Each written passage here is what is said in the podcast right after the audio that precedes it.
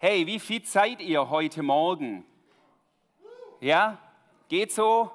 Wir haben ein paar hier freie Plätze. Hier hinten ist ziemlich voll. Wenn ihr wollt, wie ihr das wollt, ähm, sagt es immer wieder, ihr dürft gerne auch noch ein bisschen näher einfach auch kommen, dürft ihr gerne ein bisschen nach vorne auch kommen. Hey, wir haben es. Endlich Ferien. Für wen hat es eine Relevanz? Sommerferien in irgendeiner Weise? Also mit Urlaub oder Kinder jetzt zu Hause, es wird stressiger. Ja, nicht so viele. Sommerferien, ah, weiß gar nicht. Ich dachte immer, so Sommerferien ist wirklich so eine einschneidende Geschichte. Ähm, aber vielleicht habt ihr schon Urlaub gehabt am Pfingsten oder macht es vielleicht auch erst später, im September oder sonst irgendwie. Jetzt für viele, doch auch, vor allem für die Schüler und auch für viele Eltern oder so, beginnt jetzt einfach eine besondere Zeit. Und ich glaube, das ist wichtig. Ich will ganz kurz darauf eingehen, eben das Thema Ferien, Urlaub, mal raus aus dem Alltag, mal runterfahren. Ich glaube, wir brauchen solche Zeiten, wo man mal auch gewisse Verpflichtungen, weißt du, wie es euch geht, gewisse Verpflichtungen einfach auch mal ähm, um vieles weniger wird, wo nicht so viel an einem zerrt. Kennt ihr das? Wo manches einfach an einem zerrt und wo manches einfach mehr zur Ruhe kommt. Genau solche Zeiten war Jesus immer wieder auch wichtig, gerade für seine Jünger. Vielleicht können wir die Präsentation starten. Und dann, als Jesus mal mit seinen Jüngern zusammen war und die kommen zurück vom Einsatz, vom Dienst, da sagt er ihnen Folgendes. In Markus 6 lesen wir diese Geschichte. Ähm, also die, die, die kamen zurück und haben erzählt, was sie erlebt haben. Und vielleicht, sie waren auf der einen Seite begeistert, was sie erlebt haben, aber sie waren, vielleicht hat Jesus was gesehen. Kennt ihr die? Ränder unter den Augen, bisschen müde, wenig geschlafen. Und dann sagt Jesus zu seinen Jüngern folgendes, die Apostel kamen wieder bei Jesus zusammen und berichteten ihm alles, was sie getan und gelehrt hatten. Also es gibt einen Report. Und dann Jesus, als er das hörte, sagt er zu ihnen, kommt, wir gehen an einen einsamen Ort, wo wir allein sind und wo ihr euch ein wenig ausruhen könnt. Denn es war ein ständiges Kommen und Gehen, sodass sie nicht einmal Zeit zum Essen fanden. Ja, das war denen ihr äh, Fitnessprogramm oder Abnehmprogramm der Jünger. Vor lauter Geschäft kommt man schon gar nicht mehr zum Essen. Ist das euch auch schon mal passiert? Dass man dann irgendjemand denkt, oh, ich habe noch gar nicht Mittag gegessen, weil du dann über den Mittag irgendwie durchgearbeitet hast. Und hier sagt Jesus genau das, und da sehen wir etwas von seiner Fürsorge und von seinem Herz und sagt zu seinen Jüngern, hey, es ist jetzt gut, danke mal für das, was ihr mir mitgeteilt habt. Jetzt diskutieren wir nicht gerade weiter, wie es, was jetzt der nächste Auftrag ist, sondern er sagt, kommt an einen einsamen Ort und ruht euch ein wenig aus. Ihr braucht jetzt Pause, einen einsamen Ort, gleich an dich gerichtet. Hast du für dich immer wieder so ein einsamer Ort? Denkst du, ich brauche das nicht? Das ist vielleicht für andere, für ein paar, die so kontemplativ drauf sind. Ist das wirklich so? Oder hast du für dich einen Ort des Ausruhens? Hast du das für dich? Ich glaube, das ist so wichtig, so bedeutsam. Nicht nur in der Urlaubszeit, sondern wirklich im Lebensalltag, absolut. Es gibt nicht wenige Leute, da gehöre ich zum Teil auch dazu, denen es schwerfällt, nichts zu tun, zur Ruhe zu kommen. Und dann liebe ich die Bibel, weil manchmal kommt es anders, wie man denkt. Selbst bei Jesus, das ist interessant. Was hatte er mit seinen Jüngern vor? Dass sie zur Ruhe kommen, dass sie an einen einsamen Ort kommen, und dann passiert was? Das lesen wir hier. Sie schippern da rüber, eigentlich in einen einsamen Ort. Und dann, guter Plan, Jesus. War echt guter Plan. Sie fuhren also mit dem Boot an einen einsamen Ort, mhm, um allein zu sein. Das war das Ziel. Aber man beobachtete sie bei der Abfahrt und, viel, und vielen war klar, wohin sie wollten. Da kamen die Leute aus den umliegenden Ortschaften angelaufen und waren so auf dem Landweg noch vor ihnen dort. Oh Mann, oh Mann, kennt ihr die Story vom Hase und Igel? Ja, bin schon da. Hey, die wollten Ruhe haben, es war so der Plan und dann kommt es manchmal anders und dann kommt danach die Story, und es waren nicht nur ein paar wenige, Story der Speisung der 5000. Plötzlich wieder umringt. Und dennoch, und dennoch, Jesus selbst lebte diesen Rhythmus von Tun und Dienen und Zeiten der Ruhe. Das ist jetzt nicht mein Hauptthema, aber ich möchte zum Anfang auch der Sommerferie nochmal so reingeben. Wie gesagt, egal ob du jetzt Ferien- und Urlaubszeit hast, diesen Satz, ein von bewussten Ruhezeiten geprägtes Leben ist kein Luxus, sondern eine Notwendigkeit. Davon bin ich überzeugt.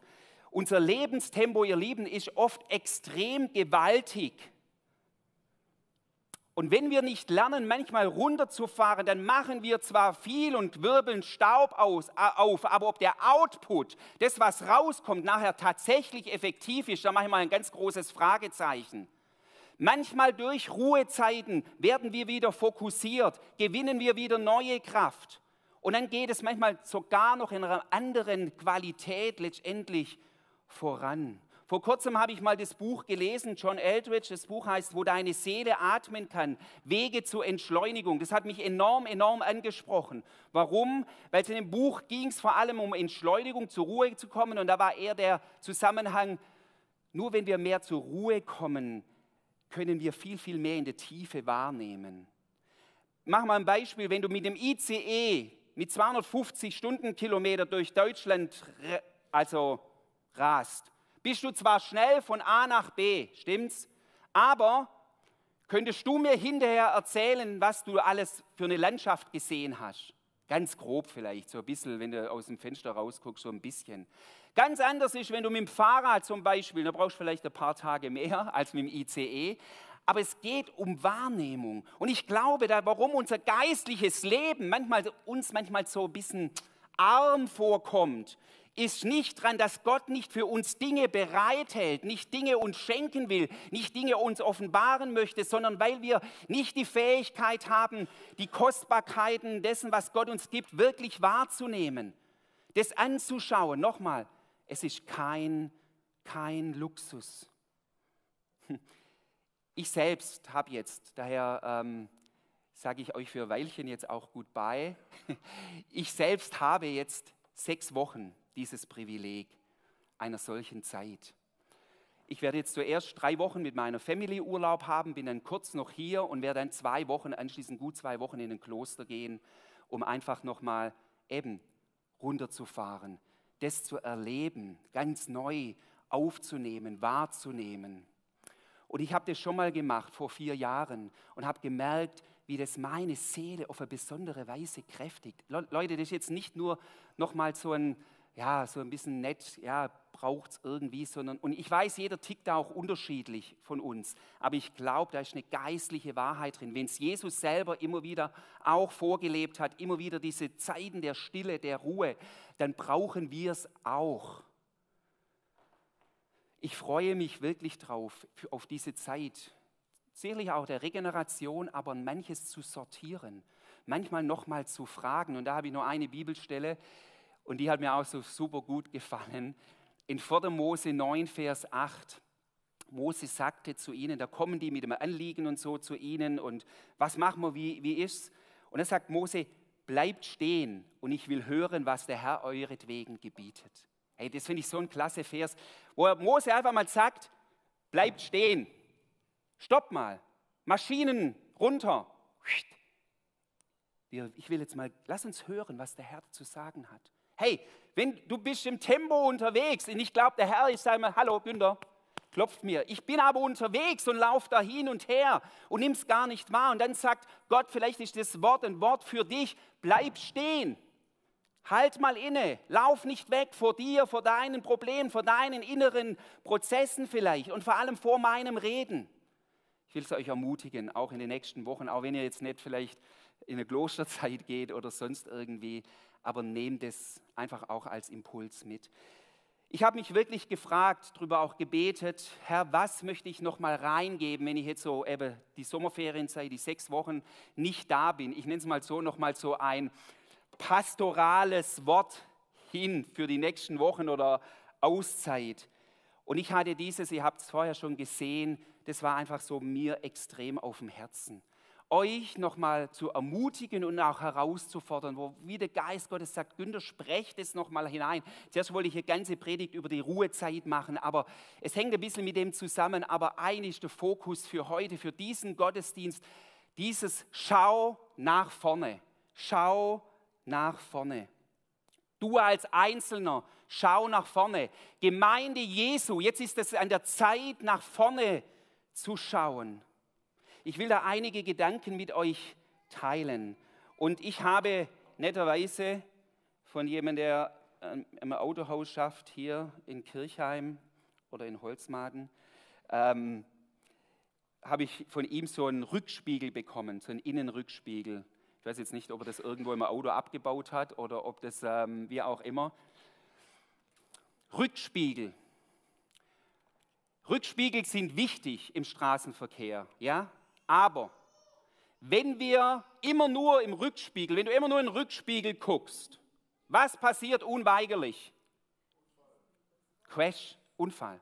Wenn du ständig im Rückspiegel guckst, und ich möchte uns herausfordern und einladen, dass wir, da sage ich gleich was dazu, die Vergangenheit nicht nur ad acta legen. Aber die Frage ist, wo ist unser Fokus gerichtet? Haben wir ein rückspiegelgewandtes Leben oder schauen wir nach vorne? Das macht einen Unterschied aus für die Gemeinde Jesu und für dich ganz persönlich auch. Prüf mal nochmal, wie stark bist du selber, ganz ehrlich, in der Vergangenheit verhaftet oder wie stark lebst du gegenwärtig oder nach vorne auch gerichtet.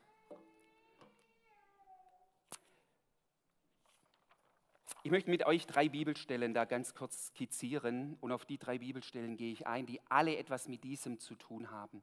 Erste Bibelstelle, 1. Mose 19, 26. Und Lots Frau sah hinter sich und war zur Salzsäule. Lots Frau, Rückspiegel, Lots Frau sah hinter sich und erstarrte zur Salzsäule. Lukas 9, Vers 62. Jesus erwiderte, wer die Hand an den Flug legt und dann zurückschaut, er ist nicht brauchbar für das Reich Gottes. Dritte Bibelstelle, Paulus, eins aber sage ich, ich vergesse, was da hinten ist und strecke mich aus nach dem, was da vorne ist. Alle drei Bibelstellen behandeln dieses Thema. Alle drei haben unterschiedliche Backgrounds, ja, warum die gesagt worden sind. Und trotzdem empfinde ich, dass da in allen dreien eine, eine, eine gemeinsame Perspektive ist, eben das nach vorne gerichtete Leben. Lasst uns zuerst das erste eben angucken, die Geschichte von Lots Frau. Der Aufruf, nee, der, der Aufruf von Jesus hatten wir im, im zweiten und eben das von Paulus nachher. Aber jetzt zuerst kurz zu Lots Frau. Kurzen Background da dazu. Ähm, viele kennen ja die Story von Lot. Lot war der Neffe von Abraham. Er ist mit Lot, äh, mit Abraham ausgezogen, ist Lot, sein Neffe, aus diesem Ur in Chaldea und ist mitgezogen nach Kanaan. Ich weiß nicht, ob das grundsätzlich so eine gute Idee war, aber er ist da mitgezogen. Irgendwann haben sich Lot und Abraham getrennt und da ging es um drum, beide hatten große Viehherden und Lot und Abraham, da haben sich ein Stück die Hirten ein Stück gestritten und hatten einfach wollten den Konflikt lösen. War ja gut. Und Abraham hat gesagt, Lot, wähl du aus das Land, dann gehe ich dahin, oder du sagst das, dann gehe ich in das andere Land. Und Lot hat sich für das Gebiet von Sodom und Gomorra entschieden, in diesem äh, Gebiet. Interessant ist, in 1. Mose 13 heißt es, es war ein sehr fruchtbares Gebiet. Fast so, da steht es dann wie der Garten des Herrn, so fruchtbar. Also auf den ersten Blick war es ein, natürlich das Hammerlos für Lot. Auf den zweiten Blick, und da hat er nicht genau hingeschaut, war noch etwas anderes, ein anderer Spirit in dieser Gegend, der völlig, also Gottlosigkeit hoch 10, sagt er gleich noch was dazu. Also auch hier vielleicht kurz auch für dich, ähm, manchmal lohnt sich ein zweiter Blick. Nicht alles, was auf den ersten Blick sich für gut anschaut, hält diesem geistlichen zweiten Blick stand. Prüft es mal, was das für dich vielleicht bedeuten kann.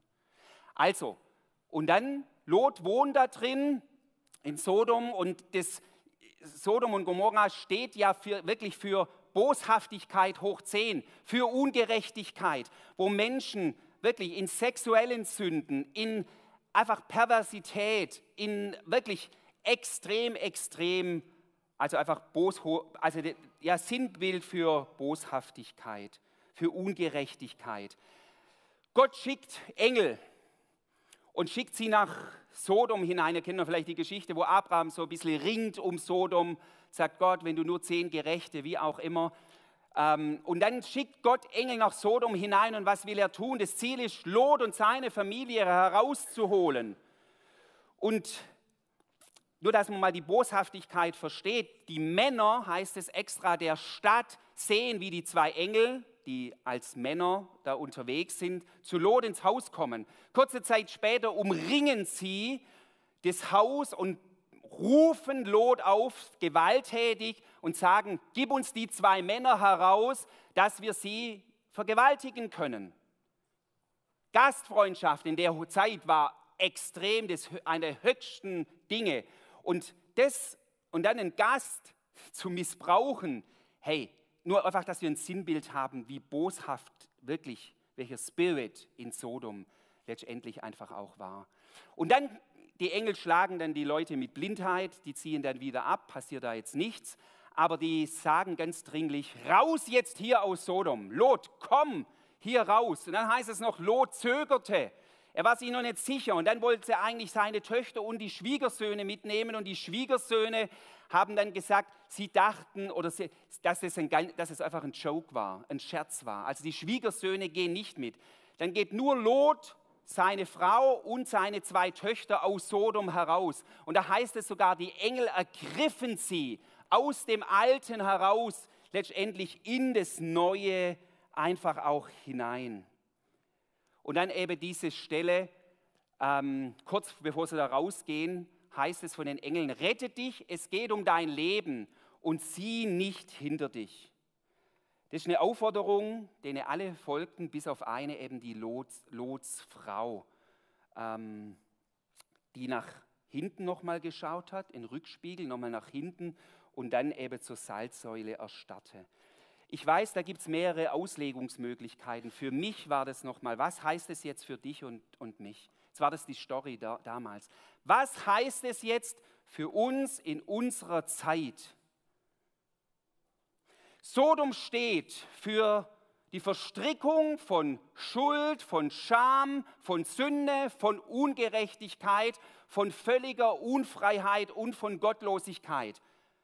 Und da sagt letztendlich Gott zu, zu Lot, komm hier raus, komm hier raus, lass dich jetzt an der Hand nehmen in ein etwas Neues letztendlich hinein. Lass die Vergangenheit hinter dir.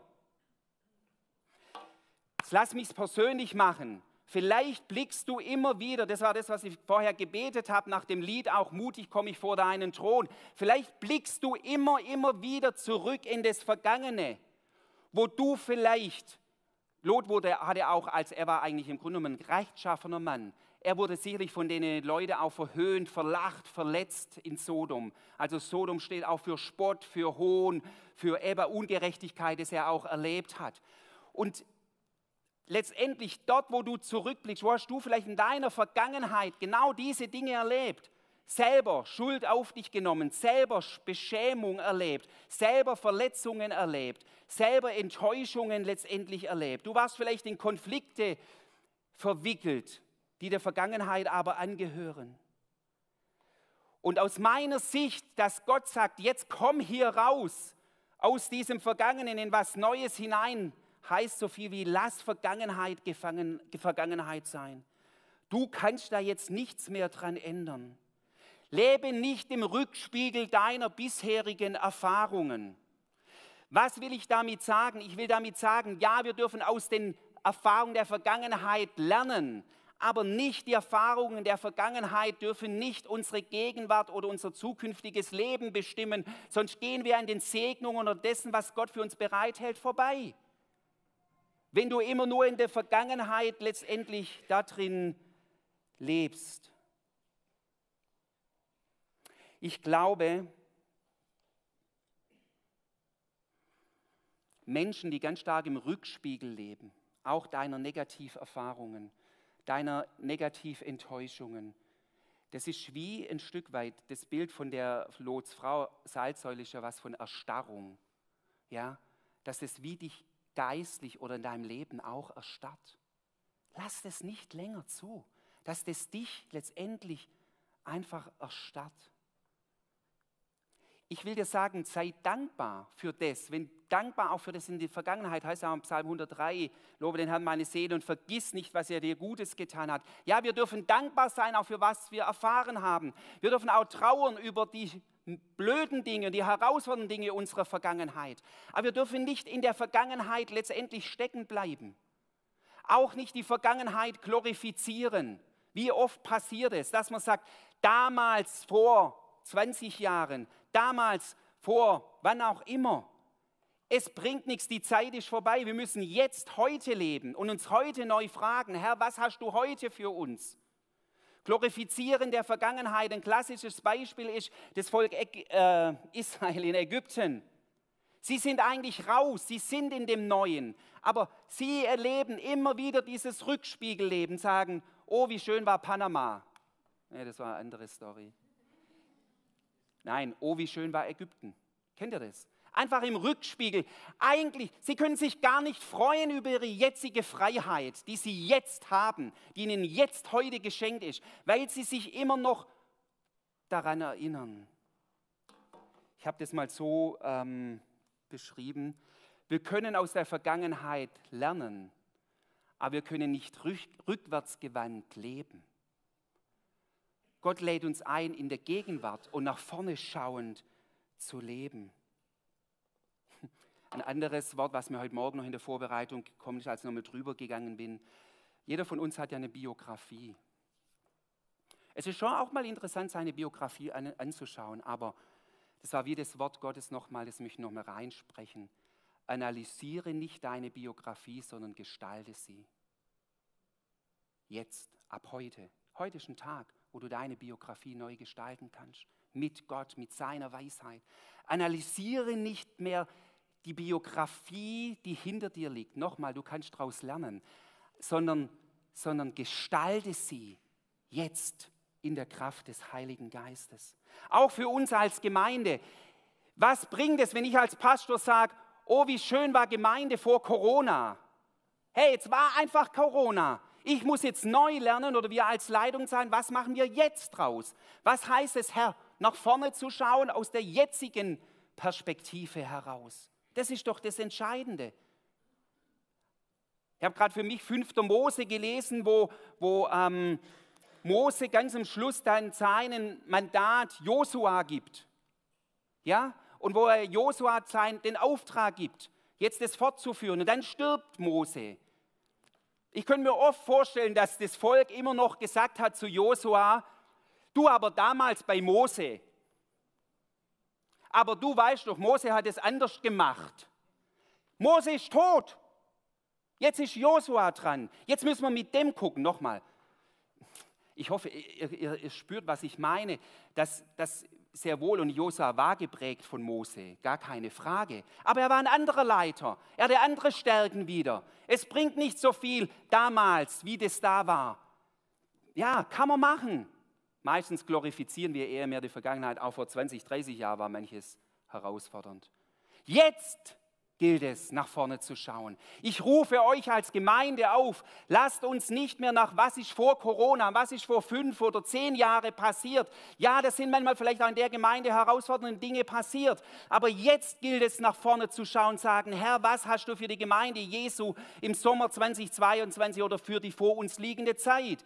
Gibt so viele prophetische Eindrücke mit New Season, mit neue Zeit auch für die Gemeinde. Ja, es gibt gesellschaftliche Instabilität in dieser Welt. Und da ist die Frage, wie positioniert sich hier Gemeinde Jesu in dieser Zeit? Das muss unsere Frage sein. Lasst uns in Diskussionen, wenn wir zusammen sind, in Hauskreisen, in Leitungstreffen, in Mitarbeiter, wenn wir zusammen sagen, hey, wie kann es denn sein, wie kann es funktionieren in der Zukunft? Heiliger Geist, gib uns das.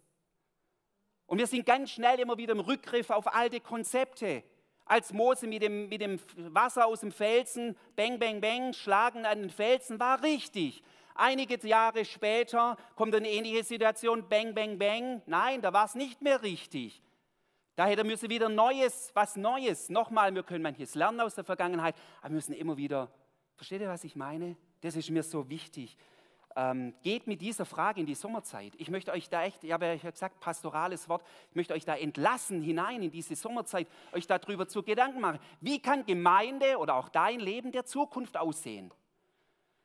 Jetzt die anderen mache ich schneller durch. Lukas 9, Vers 62, dieses Bild von Jesus, wo er gebraucht eben dieses, ähm, wer die Hand an den Pflug legt und zurückschaut, ist nicht brauchbar für das Reich Gottes. Das ist ja die Situation, da kommen viele Leute zu Jesus und da geht es um Nachfolge. Habe ich letzten Sonntag darüber gepredigt. Manche sagen, ja Jesus, ich würde gerne nachfolgen, aber ich muss noch meinen Vater begraben. Ich muss noch ähm, Abschied nehmen. Ist es schlecht, den Vater zu begraben? Interessant ist nochmal eine Auslegung, fände ich interessant. Das war eine Redewendung, das heißt noch nicht unbedingt, dass der Vater schon gestorben sein musste, sondern es kann sein, der Vater war einfach schon alt und der, der sagte, Jesus, ich will dir nachfolgen, ich muss jetzt einfach noch warten, bis der ablebt auch. Also es war nicht, kann sein, aber muss nicht sein. Also es war eine Redewendung in der Zeit, bevor ich was Neues starten kann, muss ich da zuerst Verantwortung tragen, nur dass wir das mal auch hören. Und trotzdem, es ist ein toughes Wort, das Jesus hier hineinredet. Um was geht es da? Da möchte ich nur einen Punkt eigentlich rausgreifen. Ich weiß nicht, hat jemand von euch schon mal mit so einem Pflug gearbeitet? Bernhard, wahrscheinlich du mal noch, ja? Ich habe das einmal gemacht als junger Kerle, so, mit so einem Handpflug. Also ich rede jetzt nicht von einem Pflug, den man einfach so einen Traktor hinspannt und dann bang, runterlässt und Höhe einstellt und zack und vorfahren kann, sondern wirklich, wir hatten ein Stück, es war schwierig da mit dem großen Flug, sondern mit dem Handpflug. Und wir hatten jetzt zwar, das stimmt, vorne kein Ochsen, sondern da war der Traktor dann, aber es war brutal schwierig, höchste Konzentration, das hat der frühere Bundestrainer immer auch gesagt, höchste Konzentration, ähm, dann einfach mit dem Ding da zu laufen, dass das da ja, gerade wird, dass es eine gescheite Furche wird. Und jetzt stellt euch noch vor, ähm, wenn es wirklich ein Ochse also bis zu dermaligen Zeit. Dann hat er in einer Hand, habe ich nochmal nachgelesen, in einer Hand hat er die, sein oh, Geschirr vom, vom Ochsen gehabt und in anderer Hand den Pflug. Und er musste den Ochsen im Blick haben, er musste den Pflug im Blick haben. Und wenn da der, der Nachbar ähm, Fritz oder so vorbeikommen ist, dann konnte die nicht über den VfB reden, sondern da war höchste Konzentration, wirklich fokussiert auf auf, auf, einfach, dass wir das mal verstehen, was Jesus da sagt. Wer seine Hand an den Flug legt, er sagt und zieht wieder zurück. Das wieder zurückziehen ist so ein Bild von Unentschlossenheit. Also schon mal anpacken, aber dann wieder ein Stück Unentschlossenheit. Und darum geht es. Und wo Jesus sagt, ähm, wer seine Hand an den Flug legt und zieht zurück, das ist dieses zwar in der Hand, aber dann zurückschaut und nicht volle das Zurückschauen ist ein Bild von Unkonzentriertheit, von Unentschlossenheit. Da heißt es, der ist nicht geschickt oder hier ist sogar brauchbar letztendlich fürs Reich Gottes. Ähm, ich glaube für uns,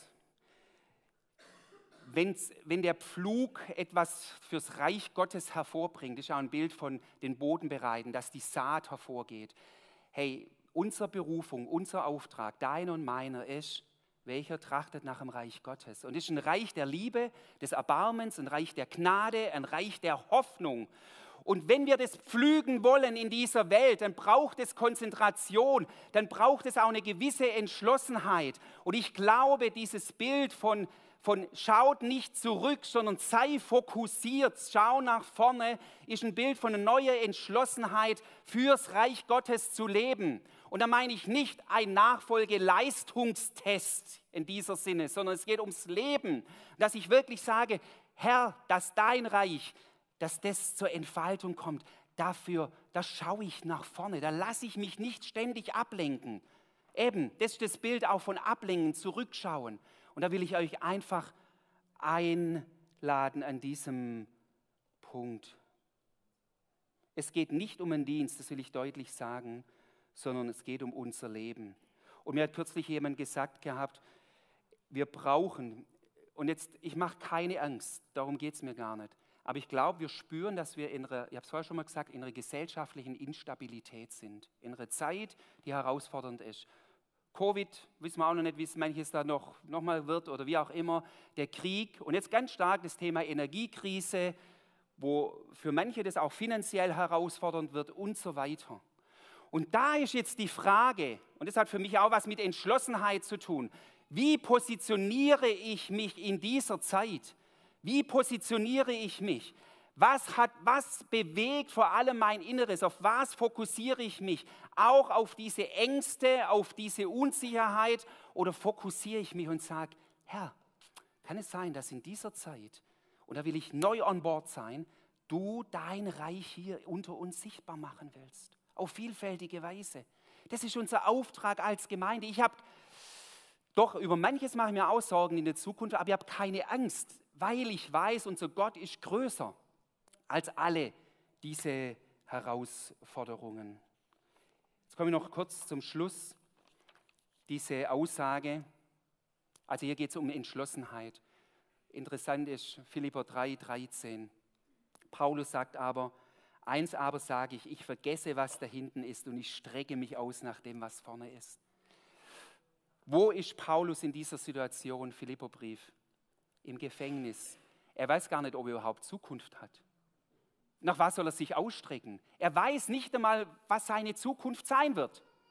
Aber hier geht es in dem Abschnitt rum, in Philipper 3, wenn er den mal nachlässt, um die, wo er sagt, ich, was ich jetzt habe und verstanden habe, diesen Bund der Gnade und die Beziehung zu Jesus, das ist mir kostbarer als alles andere, was ich was ich davor je hatte. Da gibt es diesen Vers, ist der Vers davor, da sagt er, und da geht es um, um um das Geschenk dessen, was, wer Jesus ist, darüber habe ich letzten Sonntag auch kurz gepredigt, wer Jesus ist und was, ähm, was eigentlich es bedeutet, mit ihm unterwegs zu sein. Und Paulus hat 14 Jahre, bevor er in Dienst gegangen ist, die Bibel studiert. Ich glaube, er hat ein hohes Maß an Erkenntnis und trotzdem sagt er, nicht, dass ich es schon ergriffen habe, oder schon vollendet bin. Ich, aber jage, ich, habe, ich jage ihm aber nach, dass ich es doch ergreifen möge, weil ich von Christus Jesus ergriffen bin. Schau nach vorne. Hey, vielleicht ist deine Christusbeziehung gerade so ein bisschen oh la la und es ist alles so gewohnt. Und du schaust vielleicht zurück auch auf frühere Erfahrungen mit Jesus und sagst, oh, oh, das war ja damals alles so schön. Schau neu auf diesen Jesus. Sag nicht, ich, ich, das Vergangene, das, das reicht mir. Nimm, lass uns diesen Spirit, das ist für mich auch nach vorne schauen. Das war auch noch im Impuls heute Morgen, dann habe ich gesagt, Heiliger Geist, was heißt denn das nach vorne schauen? Sag mir noch mal was. Und dann war dieser Satz, ich muss das kurz gucken. Weißt du, Günther, Jesus ist immer der Entgegenkommende. Das ist einfach dieses Bild, ich laufe und Jesus ist dieser Entgegenkommende. Und wenn ich halt den Blick so habe oder den Blick so habe, dann kann es sein, er kommt mir entgegen und ich laufe irgendwie vielleicht an ihm vorbei. Er kennt ihn gar nicht. Also dieses, ich jage ihm nach, ich schaue nach vorne, ist auf Jesus. Er ist der Anfänger und Vollender. Kommt ihr als Lobpreisteam einfach nach vorne. Ich werde euch gleich nachher noch jemand vorstellen nach dem Lied. Er hat mir mal im Gespräch gesagt, auch in der Ausrichtung. Wir brauchen nicht mehr Programme, sondern das Programm ist er, ist Christus. Ausrichtung ganz neu auf ihn. Schau ihn an. Nimm das wie Paulus. Einfach, ich, ich schaue auf das, was vorne ist.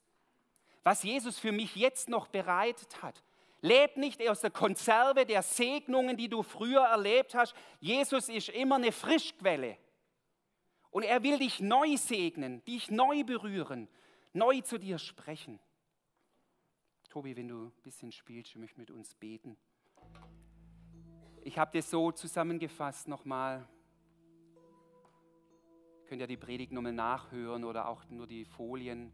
Nachfolge heißt, lerne aus der Vergangenheit, aber lebe mit einem nach vorne gerichteten Blick.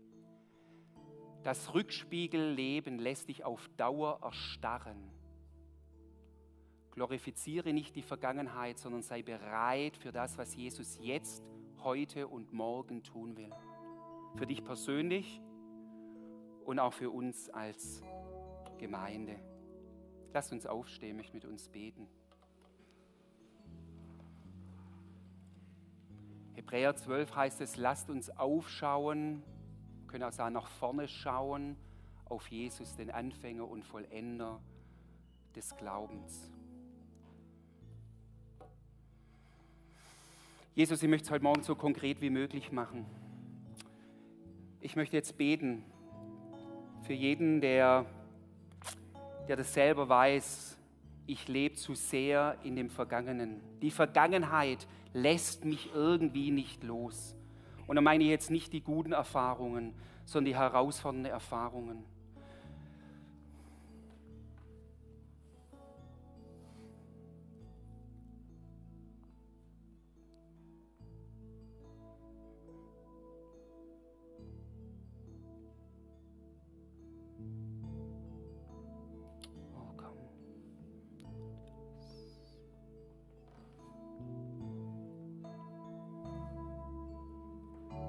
Ist ein Lied irgendwie upon the, your eyes to Jesus.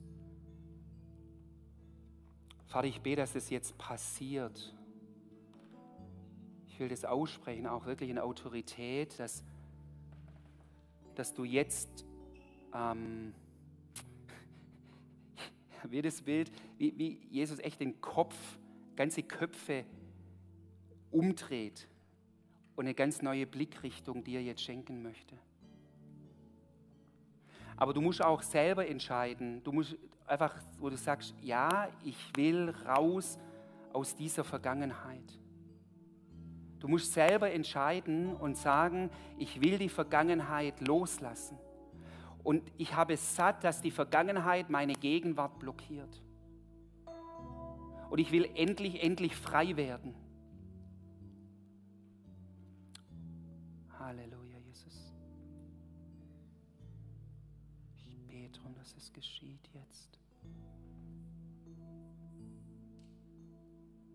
Auch du zu Hause im Livestream, wenn du es hörst. Auch bei dir ist der Geist Gottes, der Geist der Freiheit. Schau auf mich, sagt Jesus. Das sagt er zum sinkenden Petrus. Hey, guck mich an. Verändere die Blickrichtung. Das, was du anschaust, das wird dich prägen. Und wir wollen lernen, nach vorne zu schauen.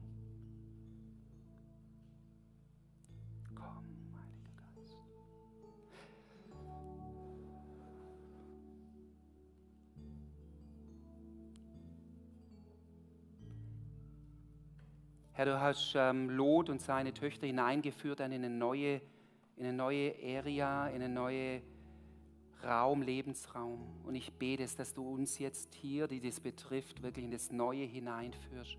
Und ich danke dir, du hast sie die Engel zur Seite gestellt. Ich bete, dass du jetzt, dass wir das auch erleben.